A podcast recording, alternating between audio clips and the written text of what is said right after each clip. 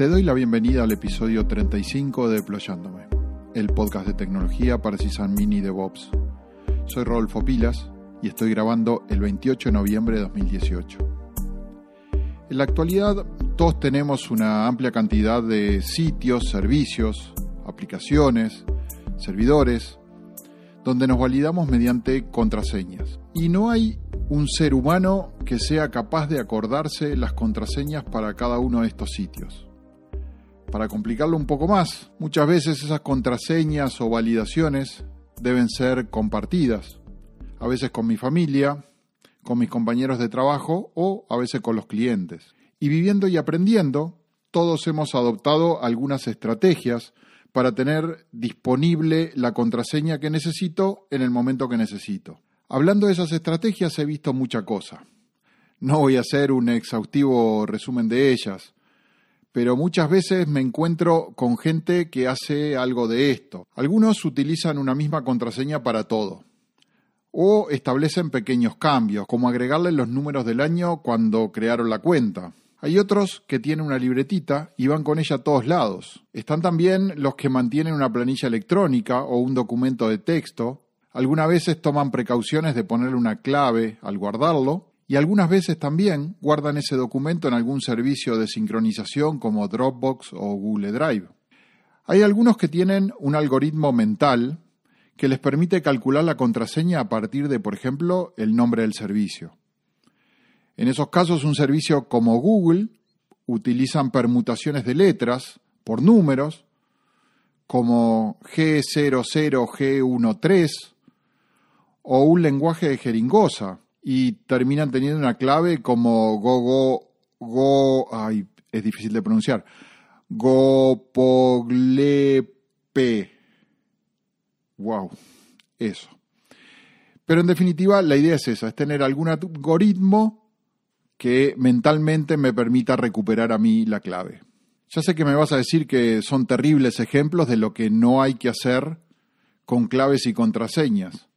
Pero por otro lado, te juro que semanalmente me encuentro con alguien que utiliza alguna de estas estrategias. Y ya que estamos, vos, ¿cómo manejas tus contraseñas? No me refiero a solo las de los sitios web, me refiero a todas ellas, desde las super contraseñas secretas para acceder a tu banco hasta las más triviales de la suscripción a una newsletter, desde las personales hasta las compartidas desde las que requieren complejidad para ser aceptadas cuando me piden la contraseña, hasta las que son simplemente cuatro números de un PIN. ¿Qué haces? ¿Cómo las manejas? Mira, yo no me considero un experto en la materia y no te voy a dar ningún consejo. Pero en esta edición de Deployándome, te voy a contar cuál ha sido mi experiencia en los últimos 30 años con el manejo de contraseñas. Te decía que me considero alguien más que hace lo que puede para sobrevivir con todas las contraseñas que tiene necesidad de manejar y de mantener. En mis orígenes, hace ya mucho tiempo, en la década de los 90, mantenía tres contraseñas distintas. La trivial, que usaba para sitios que no tenían ninguna importancia. Incluso es la contraseña que conocían mis colegas como la contraseña por defecto y si ellos estaban dándome un acceso, me decían, oye, entra aquí que ya configuré tu usuario y estaba configurado con esa contraseña trivial que más o menos la gente conocía y yo también. Después tenía la contraseña segura, que me preocupaba de cambiar cada tanto y era la que realmente me dedicaba a mantener pero que llegado el caso, bueno, en un caso de emergencia podía llegar a darla. Y por último, tenía la súper segura y difícil contraseña que no revelaría ni bajo tortura. Y esa era la que usaba, por ejemplo, para el home banking o las cosas que yo consideraba más importantes. ¿Qué pasó? Con la aparición de los móviles y los múltiples servicios casi como que para todo, hizo que esa estrategia de tres claves o tres niveles de claves terminara siendo inútil. La clave segura estaba en demasiados sitios a los que si necesitaba cambiarla ya no podía ni saber cuáles eran.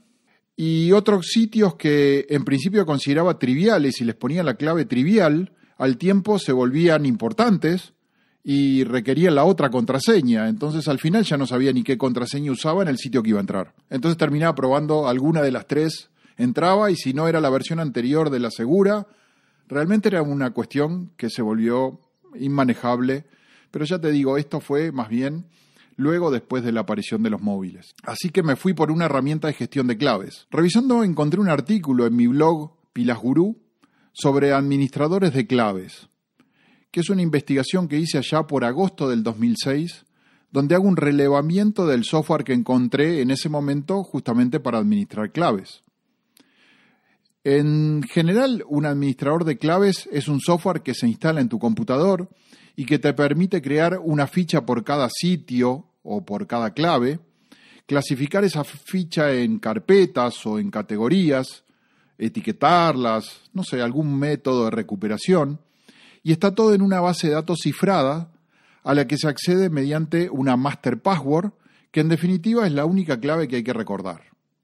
Es decir, tú abres el software, te pide la master password, tú escribes la master password, esa que es la única que recuerdas, y a partir de ahí se te abren todas las fichas para que tú utilices el software y recuperes la clave que quieras. Así fue como comencé a utilizar un software que se llama Kipas. Es un software libre, multiplataforma, licenciado bajo GPL, que descargué e instalé en mi computador. Lo que hice fue colocar el archivo en la base de datos en una carpeta que estaba vinculada a un servicio de sincronización, y eso me permitía tenerlo también en mi celular. La verdad que fue una maravilla eh, este hallazgo de un administrador de password. Era la primera vez que tenía que recordar solamente una clave, la master password, que además podía cambiar todas las veces que yo quisiera.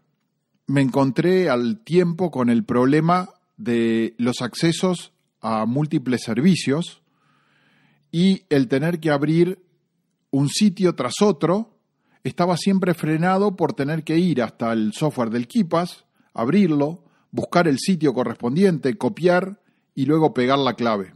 Eso hacía que yo tuviera para cada acceso un cierto tiempo de demora.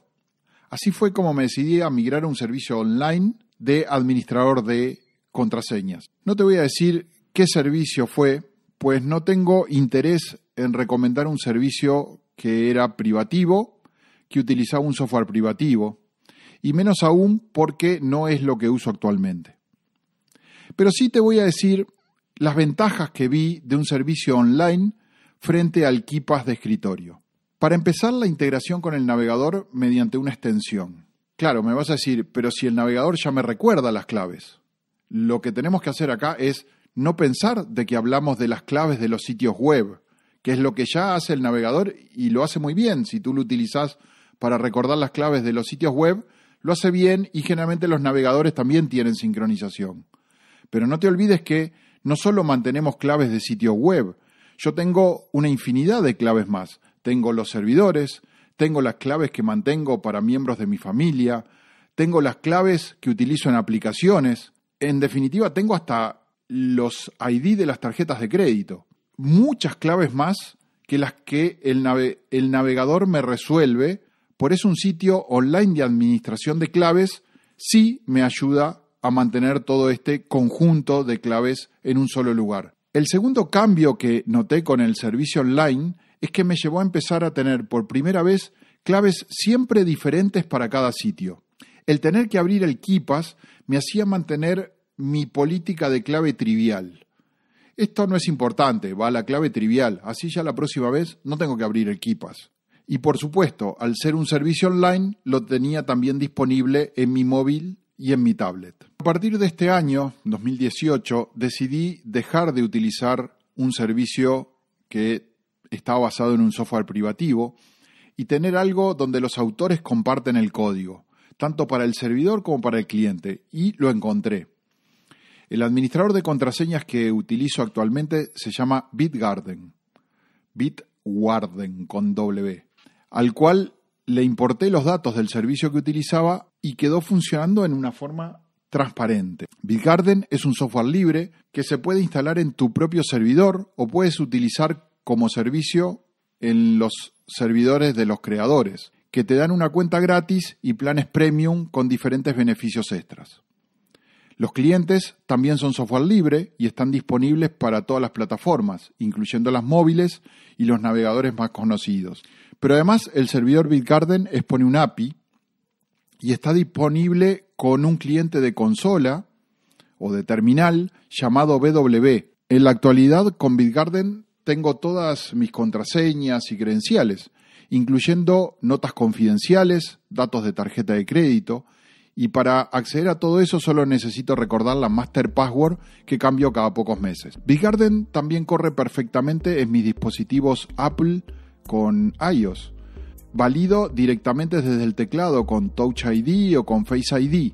Es decir, que al empezar a escribir o al indicar que quiero escribir un usuario y una clave, el teclado ya me despliega la opción de obtener esos datos de BitGarden y todo me queda muy integrado.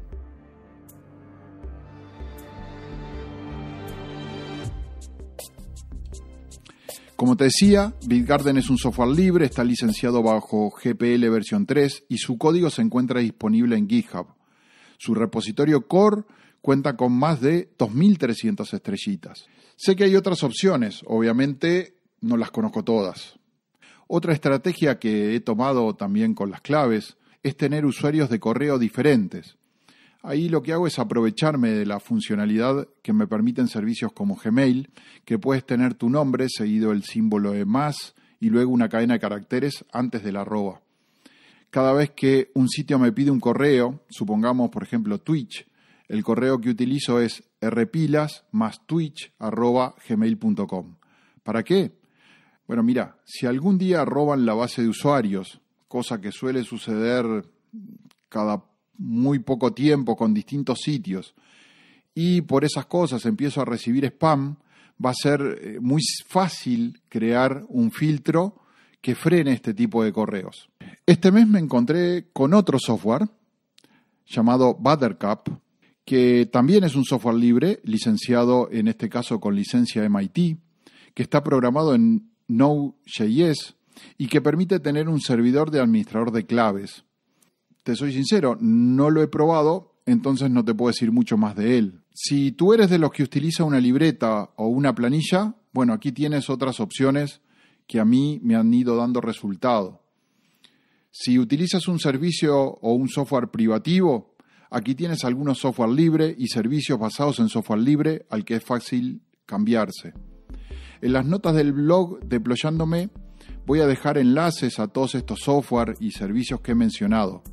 Si conoces alguno más y lo quieres compartir, te agradeceré lo hagas dejando un comentario. Soy Rolfo Pilas. En Twitter me puedes seguir por arroba pilasgurú y te dejo un saludo. Confío en que este podcast te haya aportado para mejorar y, como siempre, espero tus inquietudes, sugerencias, comentando en deployando.me. Hasta la próxima edición.